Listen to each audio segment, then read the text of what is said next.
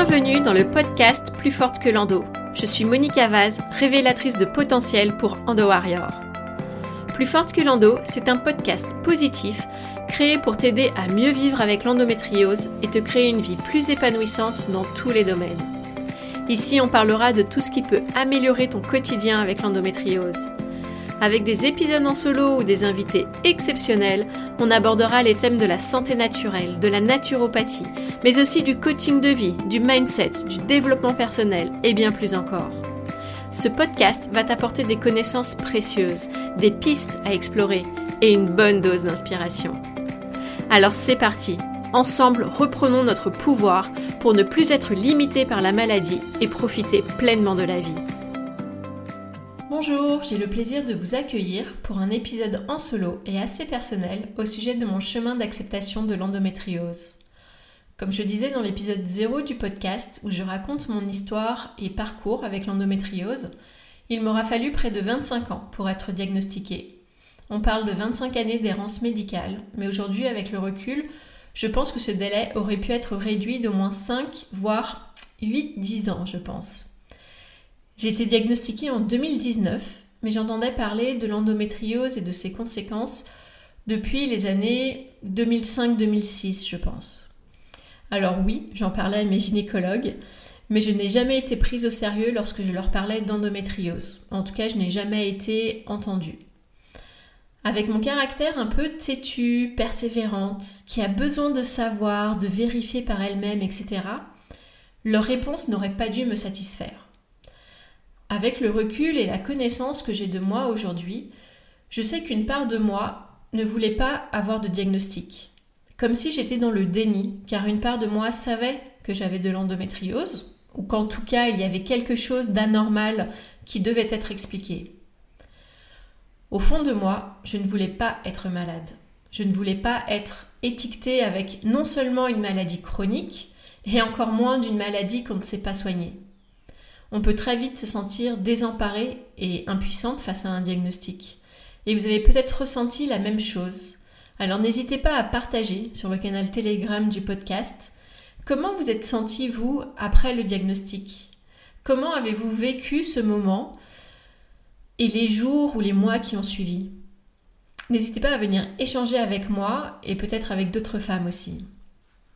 Et donc c'est pour ça qu'il m'est important d'en parler aujourd'hui car peut-être que vous allez vous reconnaître dans ce schéma. Et je vais vous expliquer comment j'en suis venue à accepter que j'étais atteinte d'endométriose et comment j'ai pris les choses en main. Et j'espère que ça va pouvoir vous aider. C'est lorsque j'ai débuté ma formation en naturopathie en 2017 que j'ai pris conscience que ce que je vivais chaque mois n'était pas normal et surtout que j'étais vraiment décidée à prendre soin de moi et de ma santé.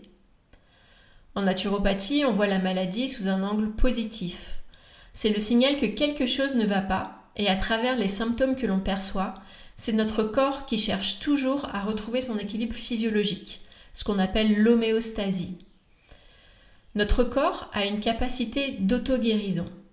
Et c'est ce que le naturopathe va chercher à relancer chez la personne venue le consulter.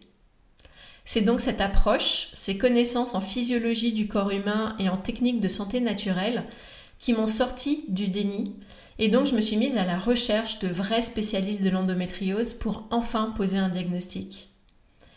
Et donc à partir de ce moment, maintenant que je savais qu'est-ce qui n'allait pas exactement, j'allais pouvoir agir et mettre en place un maximum de choses pour aider mon corps à retrouver son équilibre et pour ne plus souffrir. J'ai pris conscience de ma part de responsabilité aussi, alors sans culpabiliser bien sûr, mais dans le sens où on a toutes et tous les moyens d'agir, d'améliorer, de changer les choses. Je crois que derrière chaque épreuve, il y a un bénéfice à en tirer. Et clairement, l'endométriose m'a permis de prendre plus soin de moi, d'améliorer ma santé, non seulement pour soulager mes symptômes, mais de manière globale et holistique. Et ça, c'est déjà hyper précieux. C'est donc au moment où j'ai compris que la maladie, et donc l'endométriose, n'est jamais une fatalité, qu'on a le pouvoir d'agir sur notre santé et bien-être, que j'ai finalement été prête à accepter la maladie. À ce moment-là de ma vie, donc j'étais en cours de formation de naturopathe, et mon objectif était d'en faire mon métier, de me mettre à mon compte pour vivre une vie qui me convienne mieux et dans laquelle je puisse m'épanouir. Mais quand on a été conditionné dans un certain schéma de pensée, d'être, sortir du cadre, s'émanciper et suivre sa propre voie, c'est pas évident pour tout le monde. En tout cas, pour moi, ça me paraissait énorme.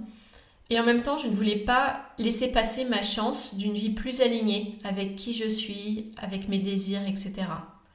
Et donc, j'ai ressenti très fort le besoin de me faire accompagner pour me reconnecter à qui j'étais profondément, pour guérir mes blessures et aussi pour pouvoir avancer vers mes désirs et mes projets de cœur. Et là encore, l'endométriose a été une clé pour aller explorer des univers que je ne serais pas allée explorer sans ça. L'énergie du féminin sacré, le pardon, la connexion au monde subtil, les liens transgénérationnels, etc., etc. La métaphysique des maladies étudie les causes profondes et explique qu'il peut y avoir un lien entre les pensées, les émotions, les croyances, les mémoires et les maladies. Alors, il n'y a pas toujours de preuves scientifiques derrière tout ça, mais je pense que c'est toujours intéressant d'aller explorer, de tester d'autres choses. Donc si vous ressentez l'envie, la curiosité, si ça vibre pour vous, alors je ne, peux que vous inciter à foncer. Faites-vous confiance, confiance à votre intuition, parfois aux synchronicités de la vie, pour choisir là où les disciplines ou pratiques qui vous parlent. Prenez le temps de bien choisir le praticien qui va vous accompagner en revanche. De mon côté, ces explorations ont permis de prendre conscience de certains comportements.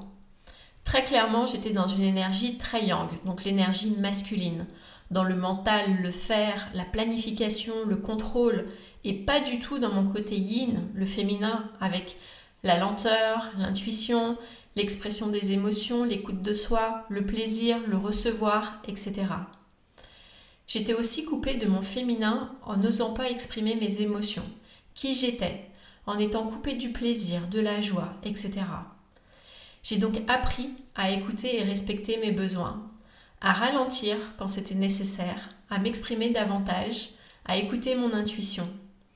J'ai gagné en courage, en puissance personnelle, je m'aime davantage, j'accepte mieux les différentes facettes de qui je suis et de comment je suis. J'ai fait la paix aussi avec mon corps, et tout ça, je le dois en partie à l'endométriose. Et ce chemin a permis aussi un certain apaisement de mes symptômes, de mon rapport avec l'endo et l'acceptation de la maladie. J'ai beaucoup de gratitude pour tout ce chemin parcouru et pour celle que je suis devenue aujourd'hui. Si ça vous intéresse, je pourrais aussi faire un épisode de podcast sur les thérapies et pratiques que j'ai explorées personnellement et vous donner mon retour d'expérience. Donc dites-moi en avis sous ce post ou sur le canal Telegram si ça vous intéresse. Je vous souhaite du fond du cœur de trouver aussi votre propre chemin d'apaisement, de libération, d'épanouissement et de connaissance personnelle. C'est un chemin long, sûrement le chemin de toute une vie, mais c'est vraiment magnifique. Voilà ce que j'avais envie de vous partager aujourd'hui. J'espère que cet épisode plus personnel vous a plu N'hésitez pas à me laisser un avis et surtout à me rejoindre sur le canal Telegram pour prolonger la discussion autour de ce sujet et pour me poser vos questions. Je mettrai le lien dans les notes de l'épisode. Et on se retrouve dans deux semaines pour un nouvel épisode où j'aurai le plaisir d'accueillir une invitée experte en symptothermie, un sujet passionnant, alors soyez au rendez-vous. Passez une magnifique semaine et je vous dis à très bientôt. Merci pour ton écoute. Ton soutien est essentiel pour donner un maximum de visibilité au podcast et à ce combat qu'est l'endométriose pour de nombreuses femmes. Alors si cet épisode t'a plu, je compte sur toi pour le noter 5 étoiles et le diffuser tout autour de toi. Je t'invite aussi à t'abonner pour être tenu au courant des nouveaux épisodes. Je te dis à bientôt et prends soin de toi.